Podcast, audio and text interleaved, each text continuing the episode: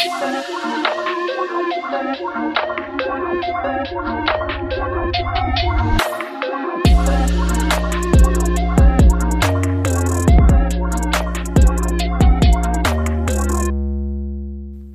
und herzlich willkommen zu Schwarz auf Gelb, Menschenrecht auf der gelben Couch. Mein Name ist Sophie.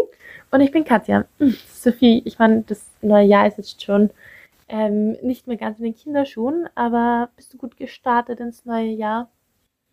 Ähm, durchwachsen. Also zuerst mal entschuldige bitte, falls die Tonqualität nicht so gut ist. Die Katja und ich sitzen nämlich beide, ähm, also sie in Österreich und ich in den Niederlanden. Und ich habe mir extra von Unikollegen von mir ähm, Kopfhörer ausgeborgt. Also ich hoffe, ihr könnt mich ganz gut hören.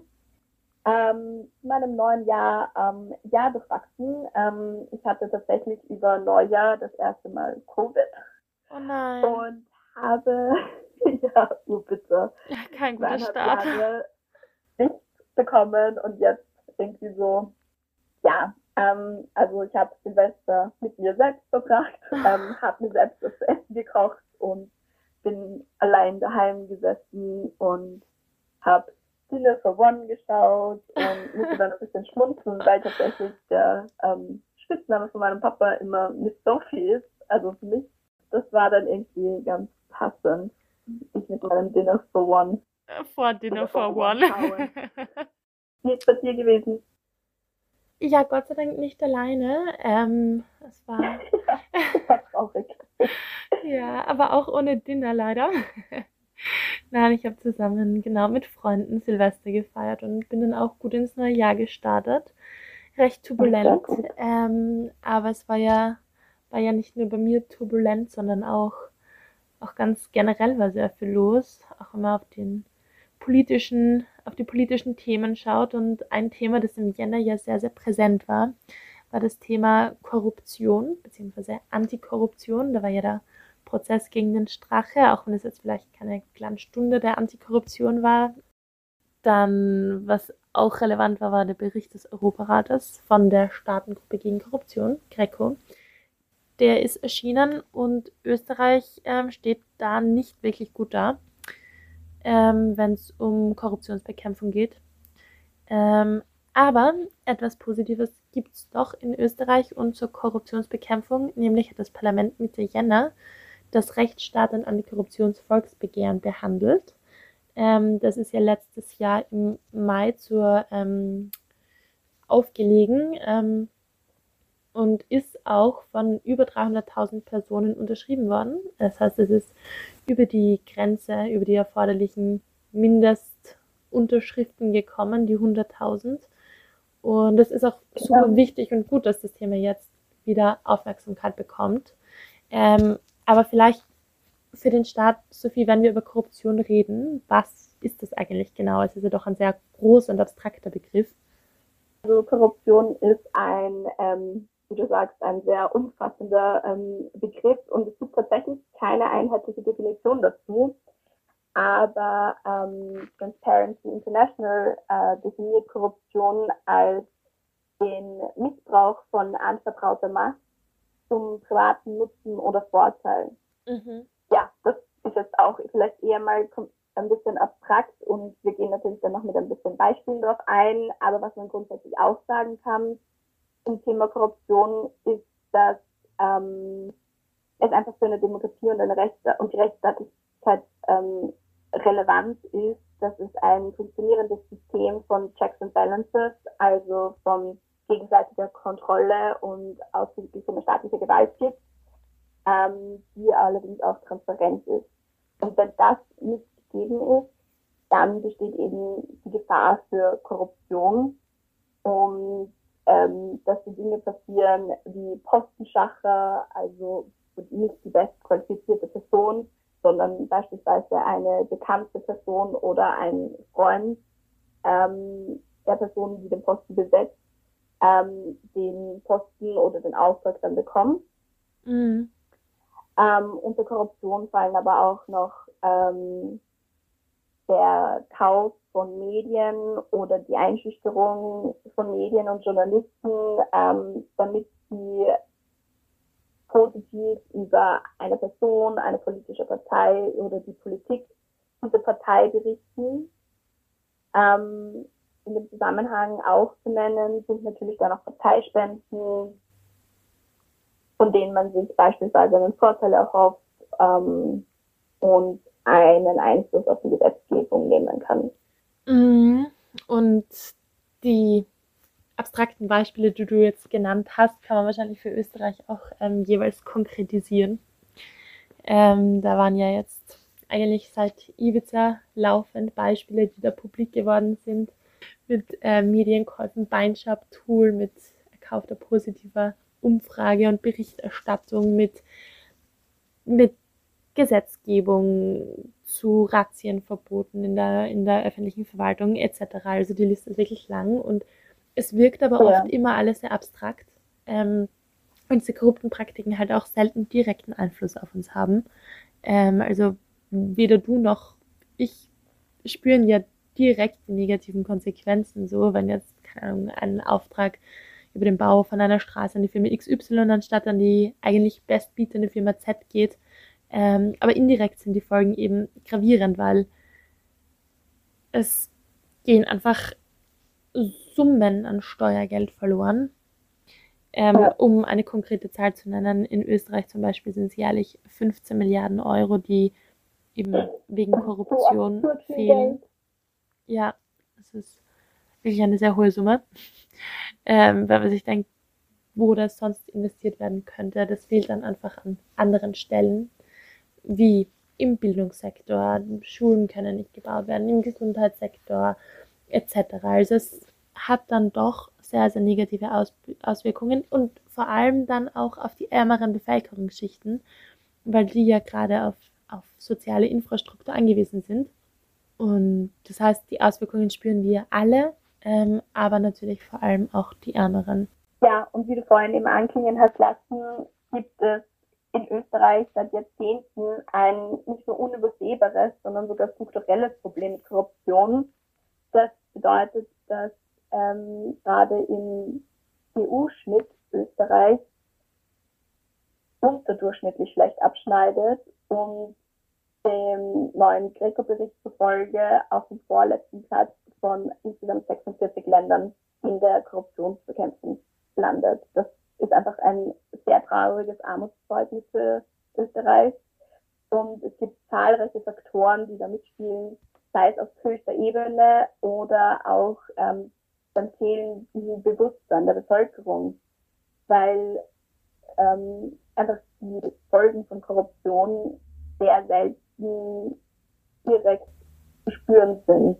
Und das Problem ist halt einfach, dass bei Korruption die, ähm, die Delikte natürlich weniger aufkommen, wenn, ähm, weil diese klassische ähm, Täter-Opfer-Struktur, die es ja bei anderen Verbrechen gibt, nicht vorhanden ist, sondern und eben bei dieser Struktur hat ja das Opfer ein Interesse an der Aufdeckung des Verbrechens, aber in dem Fall sind eben zwei Täter eigentlich beteiligt und Opfer sind die Steuerzahler mehr oder weniger. Und dadurch ähm, werden Korruptionsdelikte auch ähm, weniger leicht aufgedeckt, weil es irgendwie ein Dunkelphänomen ist, weil natürlich sowohl Bestechender als auch Bestochener oder eben beide Teile der Korruption wenig Interesse haben, dass das Korruptionsdelikt aufgeklärt wird. Wie wir sehen, ähm, ist Korruption ein riesiges Thema aktuell in Österreich. Ähm, deswegen freuen wir uns jetzt sehr, dass wir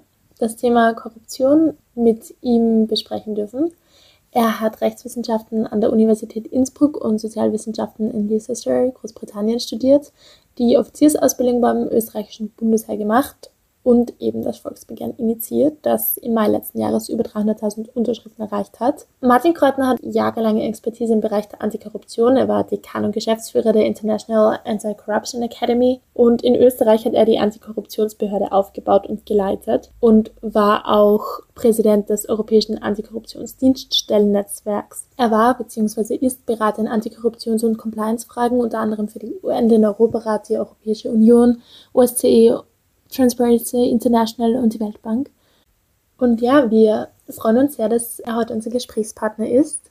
Ähm, vor lauter Freude haben wir den Beginn des Interviews nicht aufgezeichnet. Daher für euch ganz kurz zur Info.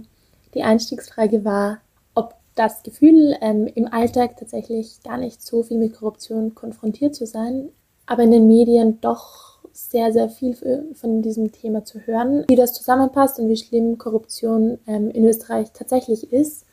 Der Beginn der Antwort war dann, ähm, dass die Alltagskorruption in Österreich deutlich zurückgegangen ist. So beispielsweise die Polizeistreife, die geschmiert wird, wo man ein bisschen Geld in den Führerschein legt oder extra viel Trinkgeld zahlt, um ein Strafmandat zu vermeiden. In diesem Sinne, ja, ist Korruption in Österreich besser geworden. Allerdings, wo es ein Problem gibt, ist auf einem höheren Level die Verhaberung, die Verklüngelung, die Postenschacher und da steigen wir jetzt mit euch ein.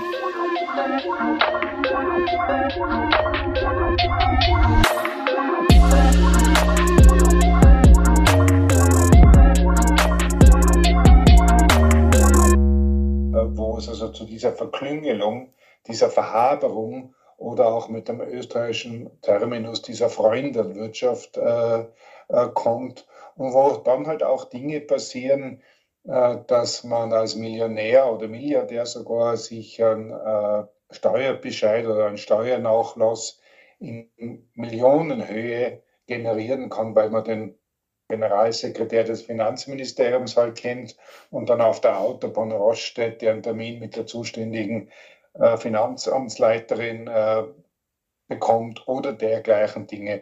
Also das sind Dinge, wo in Österreich leider Gottes nicht nur der Wirtschaftsstandort Schaden gelitten hat, sondern auch natürlich die Reputation und ganz, ganz wichtig nicht zu vergessen, natürlich auch das Vertrauen. Das Vertrauen in die Politik, das Vertrauen in die Entscheidungsträger und Trägerinnen, was letztendlich dazu geführt hat, dass der Herr Bundespräsident jetzt schon zweimal von einem Wasserschaden, zwar einem großen Wasserschaden an der Substanz, des Hauses Österreichs gesprochen hat und diese Generalsanierung eingefordert hat.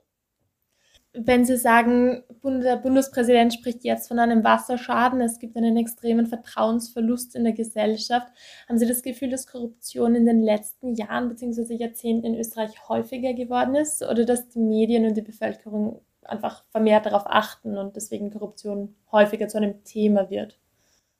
Also ich tendiere eindeutig zu zweiterem und zwar aus mehreren Gründen. Zum einen ist Korruption ein klassisches Dunkelfelddelikt, ein Heimlichkeitsdelikt oder auch ein Kontrolldelikt. Das heißt, äh, man geht davon aus, dass auch weltweit gesehen hier eine Ratio besteht von 1 zu 10. Heißt, für jeden Fall, der aufkommt, sind eigentlich entsprechend neun oder zehn Fälle noch im Dunkeln.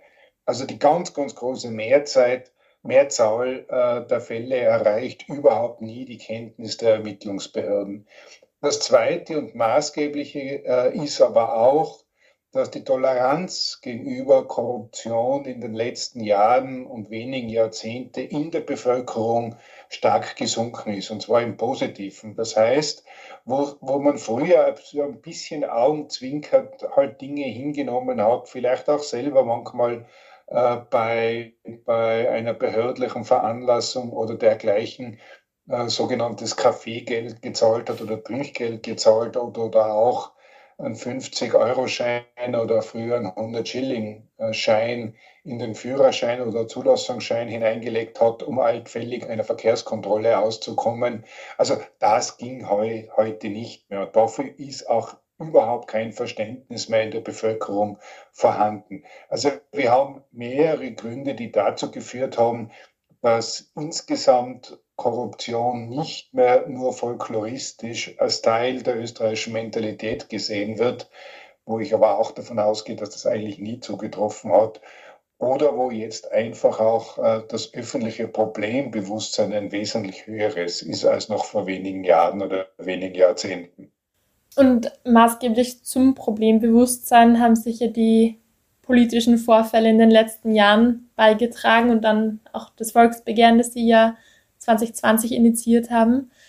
ähm, wo Sie sich dort schon über Jahre hinweg mit dem Thema beschäftigen. Was war dann das wirklich auslösende Ereignis, wo Sie sich gedacht haben, okay, so kann es nicht mehr weitergehen, jetzt muss ein Volksbegehren her und noch mehr Aufmerksamkeit geschaffen werden? Oder was einfach die Summe an Korruptionsaffären dann auch vor allem in der ÖVP? Also man muss fairerweise dazu sagen, sogenannte Sümpfe oder saure Wiesen hat es ja in Österreich immer wieder gegeben äh, in der Zweiten Republik. Ich erinnere daran, ein früherer Bundespräsident hat anlässlich der Eröffnung der Welser Messe bereits 1980 das war also Bundespräsident Kirschläger damals eben davon gesprochen, dass die sauren Wiesen trockengelegt werden müssen. Äh, was jetzt konkret Auslöser für das Volksbegehren war, waren aber schon dann äh, Vorkommnisse, die über diese ja, Alltagskriminalität oder Alltagskorruption weit hinausgegangen äh, sind. Nämlich zwei ganz konkrete haben dann so quasi den letzten Tropfen noch äh, in das Fass gebracht. Nämlich einerseits dass man im Frühjahr 2021, also vor knapp zwei Jahren, versucht hat, über Umwege eigentlich und ziemlich versteckt äh, ein sogenanntes Razzienverbot im öffentlichen Sektor durchzusetzen. Das klingt jetzt relativ technisch oder juristisch technisch, bedeutet aber, dass wir letztendlich eine Zweiklassenjustiz gehabt hätten. Heißt, dass die Justiz nur mehr bei Privaten, jetzt könnte man salopp sagen, beim kleinen Bürger, kleinen Bürgerin erheben darf, währenddessen also der gesamte öffentliche Sektor heißt, also von der Politik beginnend bis hinunter zu ausgelagerten Staatsbetrieben nur noch mit Amtshilfe vorgegangen werden darf, aber keine Beschlagnahmen mehr stattfinden dürfen, keine Hausdurchsuchungen, keine Sicherstellungen und so weiter und so fort. Heißt letztendlich, dass der gesamte öffentliche Sektor inklusive der Politik de facto irgendwo sakrosankt ist, beziehungsweise aus äh, effektiven Strafvermittlungen herausgenommen werden kann. Dieses sogenannte Razzienverbot, das man in die Strafprozessordnung hineinschwindeln wollte, konnten wir Gott sei Dank im letzten Augenblick noch vermeiden. Das zweite oder der zweite Tropfen, der dann das Fass äh, sprichwörtlich zum Überlaufen gebracht hat, war dann dass oberste Organe des Staates, konkret Regierungsmitglieder, Erkenntnisse des Verfassungsgerichtshofs nicht mehr beachtet haben. Heißt, jene Organe, die eigentlich nicht nur einen Eid auf die Verfassung ablegen, sondern auch dazu und in diesem Eid berufen sind, die Verfassung zu schützen, haben selber die Verfassung nicht mehr eingehalten. Und zwar Erkenntnisse des Verfassungsgerichtshofs, also noch höhere äh, innerstaatliche Instanzen gibt es ja gar nicht mehr. Und dann musste der Bundespräsident eingreifen und das hätte beinahe wirklich eine Verfassungskrise herbeigeführt und zwar eine ziemlich veritable Verfassungskrise. Weil was wäre denn quasi der nächste Schritt gewesen? Im Just-Studium lernt man rein theoretisch, dass dann der Bundespräsident bis hin zum Bundesheer äh, also alle Institutionen mobilisieren kann. Ja, und was heißt denn das konkret? Das heißt, soll jetzt der Bundespräsident des Bundesheer aufmarschieren lassen, damit ein Regierungsmitglied Erkenntnisse oder Urteile von einem Höchstgericht befolgt. Also da reden wir, da reden wir dann eigentlich vom Bürgerkrieg schon. Und im Just-Studium wird es genau so apostrophiert. Da wird gesagt, ja, ja, das lernst zwar, liebe Studenten und Studentinnen, aber das braucht man eh nicht. Das haben die Verfassungsgründer vorgesehen gehabt für Bürgerkriegszeiten oder für dergleichen. Also da muss man schon höllisch aufpassen, dass man den Sozialvertrag nicht komplett aushöhlt oder den Rechtsstaat komplett aushöhlt. Und das war letztendlich, oder diese beiden Ereignisse waren letztendlich dafür ausschlaggebend, dass sich äh, doch einige namhafte Personen zusammengeschlossen haben und gesagt, so, und jetzt müssen wir auch ein öffentliches Zeichen setzen oder wollen ein öffentliches Zeichen setzen, um hier zu sagen, so geht es nicht mehr weiter. Das Zeichen ist ja in der Öffentlichkeit, ähm, hat ja jedenfalls Beachtung gefunden. Das Volksbegehren hatte dann 307.000 und noch ein paar Unterschriften ähm, und hat damit die äh, Mindestanzahl, die für Volksbegehren notwendig sind, um dann im Nationalrat behandelt zu werden, schon überschritten. Ähm, ist jetzt dann auch behandelt worden. Jetzt im Jänner war es ja im Justizausschuss des Nationalrats. Wie zufrieden sind Sie denn mit den Ergebnissen? Sind da auch die Punkte, die Sie jetzt genannt haben, die ursprünglich der Auslöser waren für das Volksbegehren, beachtet worden? Sie haben ja generell 72 Forderungen aufgelistet in dem Volksbegehren. Wie viel Bedacht wurde darauf genommen? Also die wichtige, die wichtige Botschaft ist, wir sind ja noch nicht am Ende des Prozesses. Das heißt, das Volksbegehren ist jetzt zwar als solches äh, abgeschlossen, mit Ausnahme noch der, der finalen parlamentarischen Behandlung. Äh, was man aber nicht vergessen darf, ist ja doch, dass einiges bereits erzielt worden ist. Heißt, äh, ganz wesentlich empfinde ich, dass wir einen breiten öffentlichen Diskurs über dieses Thema über die letzten ein, zwei Jahre hatten und damit natürlich auch das Bewusstsein, das Problembewusstsein in der Bevölkerung ein sehr, sehr hohes geworden ist. Das zweite Positive ist, mit diesem breiten Problembewusstsein haben sich auch andere äh, zivilgesellschaftliche Initiativen, Organisationen, äh, aber auch andere Institutionen dieses Themas angenommen. Amnesty International ist also eine von diesen, aber auch Greenpeace, Presseclub Concordia, Aufstehen. Also wir haben im Endeffekt äh, innerhalb der letzten zwei Jahre dann mittels des Volksbegehrens auch eine Koalition, möchte ich es fast nennen, äh, eine Allianz von insgesamt 14 dieser Institutionen zusammengebracht, die sich also alle jetzt diesem Thema äh, ähm, anheimnehmen und dieses Thema auch auf ihrer Agenda haben und damit natürlich noch einmal breiter werden. Konkrete Erfolge sind aber ebenfalls zu verzeichnen. Ich, ich, rufe in Erinnerung, es konnte dieses Razzienverbot verhindert werden. Es konnte auch sichergestellt werden, dass die Kronzeugenregelung verlängert wird. Die Kronzeugenregelung wäre eigentlich mit Jahresende 2021 ausgelaufen. Und jetzt nehmen Sie nur diese zwei Dinge.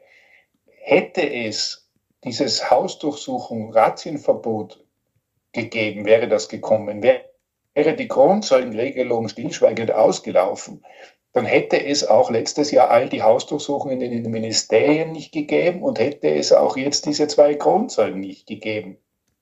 Also allein daran sieht man schon, äh, was bewirkt worden ist. Es wurde weiters bewirkt, dass unter anderem doch ein, eine maßgebliche Verschärfung des Parteiengesetzes äh, letztes Jahr auf die Wege gebracht worden ist, heißt, die äh, Einschau-Kontrollrechte des Rechnungshofs wurden maßgeblich gestärkt. Es hat zumindest einen Entwurf gegeben für ein Hinweisgeberinnenschutzgesetz. Es gibt äh, doch ein relativ äh, strengeres, sagen wir so, Medientransparenzgesetz und einige andere Dinge. Es ist jetzt mit Entwurf geplant, die Lücken im Korruptionsstrafrecht zu schließen.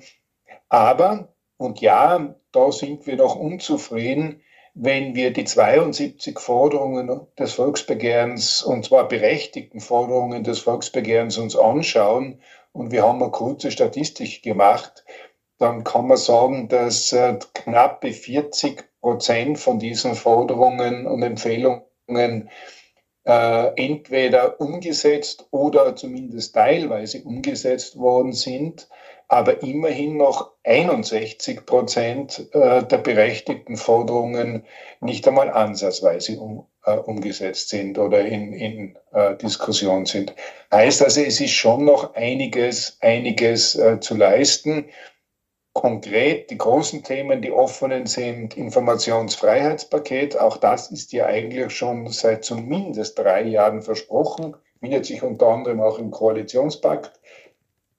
Ebenfalls noch ein großer Punkt, der offen ist, ist die Einrichtung einer unabhängigen Bundesstaatsanwaltschaft oder Generalstaatsanwaltschaft mit Kollegialcharakter, die Verkürzung der Berichtspflichten der Staatsanwaltschaften, aber auch als letztes Beispiel die Modernisierung des sogenannten Bundesarchivgesetzes, nämlich jenes Gesetzes, das regelt, welche Daten und vor allem auch welche Datenträger und Datenmechanismen in, im Staatsarchiv äh, abzulegen sind.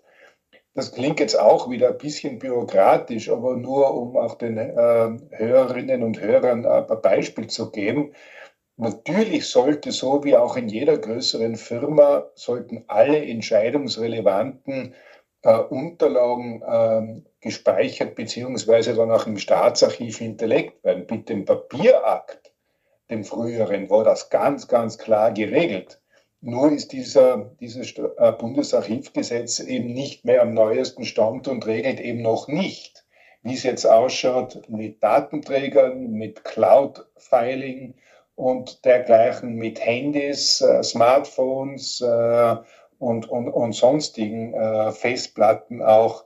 Und dass die natürlich ganz, ganz äh, maßgebliche Daten beinhalten, die Entscheidungen auch für den Bürger, die Bürgerin oder auch die Wissenschaft äh, nachvollziehbar halten sollten.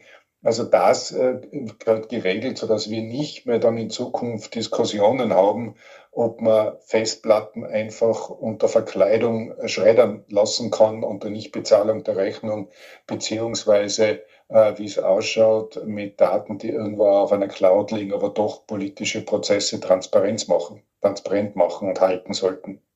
Sie haben jetzt ein paar ähm, Gesetze genannt. Vielleicht dazu eine kurze Frage oder ein paar Punkte, die noch notwendig wären, rechtlich umgesetzt werden. Ähm, und wie ist die österreichische Gesetzeslage im Bereich Korruption im internationalen bzw. im europäischen Vergleich? Also wenn wir jetzt diese Lücken im Strafrecht schließen, die bereits angesprochen worden sind und wo schon ein, Entwurf in der Begutachtung ist, diese, äh, dieser Entwurf wurde ja am 12. Jänner von den Bundesministerin Sadic und Ed Stadler mhm. vorgestellt. Da geht es insbesondere um den sogenannten Mandatskauf, aber auch um die Kandidatenbestechung. Äh, dann ist Österreich auf, ein, auf einem relativ guten Weg. Wir haben ja auch mit diesem Entwurf eine Erhöhung der bis dato relativ geringen äh, Strafen im sogenannten Unternehmensstrafrecht. Im Technischen heißt es Verbandsverantwortlichkeitsgesetz. Also auch da wurden die Strafen erhöht. Das ist durchaus positiv zu bewerten. Wo Österreich aber hinten nachhinkt, ist in der Umsetzung und Implementierung des Hinweisgeber, Hinweisgeberinnen-Schutzgesetzes. Das hätte eigentlich schon vor gut einem Jahr, nämlich mit äh, Mitte Dezember 2021 umgesetzt sein müssen, weil da geht es um die Implementierung oder Transformation einer entsprechenden EU-Richtlinie. Das ist nicht passiert. Österreich hat auch Nachholbedarf, insbesondere, und das habe ich schon erwähnt, in der, in der fehlenden Unabhängigkeit äh, der Staatsanwaltschaften als Teil der ordentlichen Gerichtsbarkeit. Österreich wäre mit der derzeitigen Konstruktion des Weisungszuges an ein Organ der sogenannten Exekutive der Staatsgewalt, also nicht Polizei bitte, sondern als, äh, als Weisungszug an ein Regierungsmitglied nicht mehr aufnahmefähig äh, in die Europäische Union, weil das also nicht mehr den Rechtsstaatskriterien der Europäischen Union äh, entspricht, nämlich modernen Rechtsstaatskriterien. Äh, also da gibt es durchaus einige offene Baustellen noch. Aber ich möchte auch dazu sagen, weil mir das ganz, ganz wesentlich erscheint. Ich hatte vor einigen Jahren die Möglichkeit, mehrere Länder für den Europarat, für die UNO oder andere internationale Organisationen zu bereisen und zu evaluieren und unter anderem auch Afghanistan. Jetzt bei allem Respekt vor Afghanistan, Afghanistan hat eines der schärfsten Antikorruptionsgesetze. Aber natürlich geht es auch darum, die Gesetze umsetzen zu können bzw. umzusetzen. Aber auch auf der individuellen Ebene, äh, dass das, das zu wollen heißt, dort, wo entsprechende kriminelle Energie vorherrscht oder dort, wo man einfach auch Gesetze nicht beachten will, wird es immer Schlupflöcher geben. Und äh, darum liegt es mir auch so am Herzen zu betonen, dass nicht nur der Ruf nach strengeren Gesetzen äh, Problemlösungen bringt, sondern man muss schon auch Themen wie Prävention, Themen wie Education, Themen auch wie internationale Zusammenarbeit beziehungsweise auch die Möglichkeiten einer ordentlichen äh, Strafverfolgung mit dazu nehmen und letztendlich ganz essentiell auch die Vorbildwirkung und die Vorbildverantwortung von Entscheidungsträgern mit dazu nehmen, und zwar auf allen Ebenen. Sie kennen das aus der Kindererziehung beziehungsweise auch aus der Privatwirtschaft. In der Privatwirtschaft heißt das heutzutage Compliance Management Systeme. Und da erwartet man sich natürlich, wenn eine entsprechende Firmenkultur herrschen soll, dass die natürlich auch vom Management vorgelebt werden muss, und zwar von den Entscheidungsträgern auf allen Ebenen, äh, weil sonst wird es beim Fließband nicht ankommen, sonst wird es nicht ankommen bei den Mitarbeitern und Mitarbeiterinnen. Also das sind eigentlich Dinge, die man natürlich dann auch äh, von den politischen Entscheidungsträgern erwarten können muss. Was sicher auch noch ein wichtiger Punkt ist, ist eine starke Zivilgesellschaft. Vielleicht dazu noch eine kurze Frage. Welche Empfehlung haben Sie? Wie kann man sich aktiv in dem Bereich engagieren?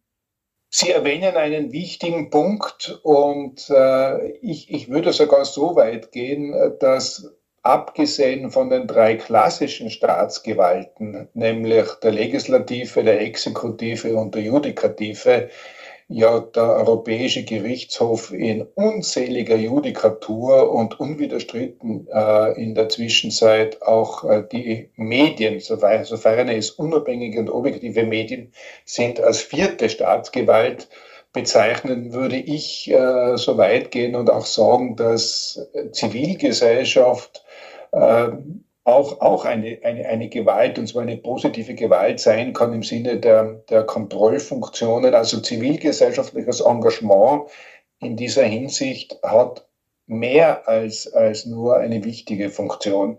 Und ich durfte ja schon erwähnen auch, dass das in Österreich zwischen viel, viel breiter geworden ist, nämlich auch was die, die, die thematische Beschäftigung äh, angeht heißt diese Allianz von den 14 zivilgesellschaftlichen Organisationen, unter anderem auch, wie gesagt, mit Amnesty International, Greenpeace, Presseclub Concordia, der, dem Institut der Innenrevisionen, Aufstehen, saubere Hände.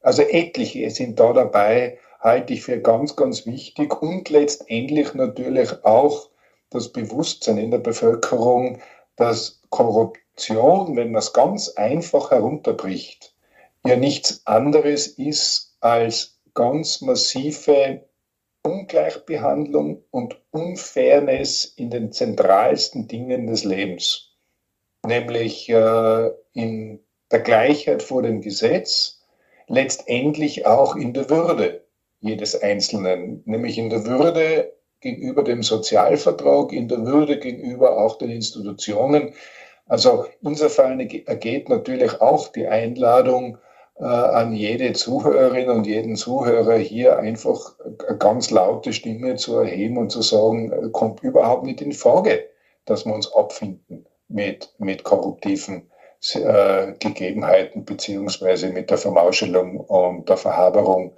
im negativen ähm, auf, auf den entsprechenden Entscheidungsebenen. Eine Gelegenheit, auch die Stimme zu heben und zu zeigen, wird wieder am 9.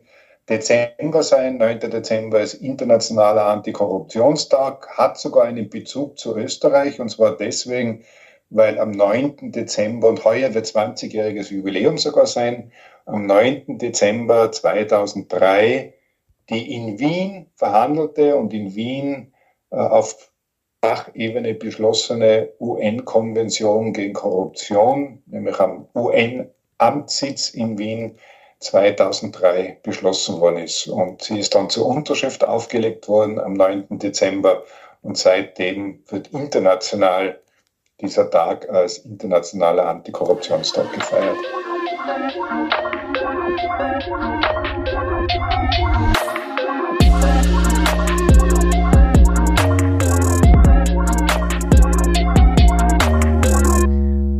Okay, ja, da haben wir jetzt einiges über Korruption gehört ähm, und ich von meinem Teil habe auch einiges dazugelernt.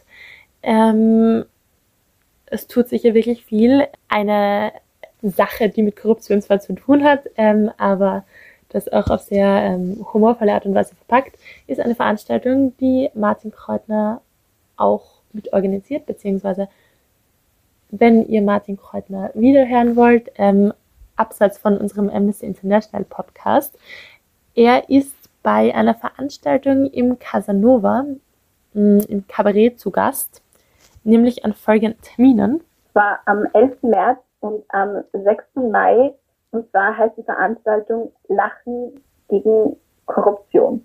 Wenn euch das Thema interessiert ähm, und ihr euch noch mehr darüber informieren wollt, ist das vielleicht auch eine ähm, gute und humorvolle Veranstaltung, um sich mit dem Thema weiter zu beschäftigen. Wenn ihr euch natürlich auch gerne mehr informieren wollt, gibt es auch noch einiges an Material auf der Amnesty-Website und zwar unter www.amnesty.at. Das findet ihr ganz einfach unter Themen und äh, wie Korruption deine Menschenrechte bedroht. Da, den genauen Link stellen wir euch aber auch natürlich nochmal in die Folgenbeschreibung. Bei Fragen, Anmerkungen schreibt uns wie immer gerne auf podcast.amnesty.at. Und ja, dann bleibt uns eigentlich nichts anderes zu sagen als Danke fürs Zuhören und damit bis zum nächsten Mal. Auf der gelben Couch.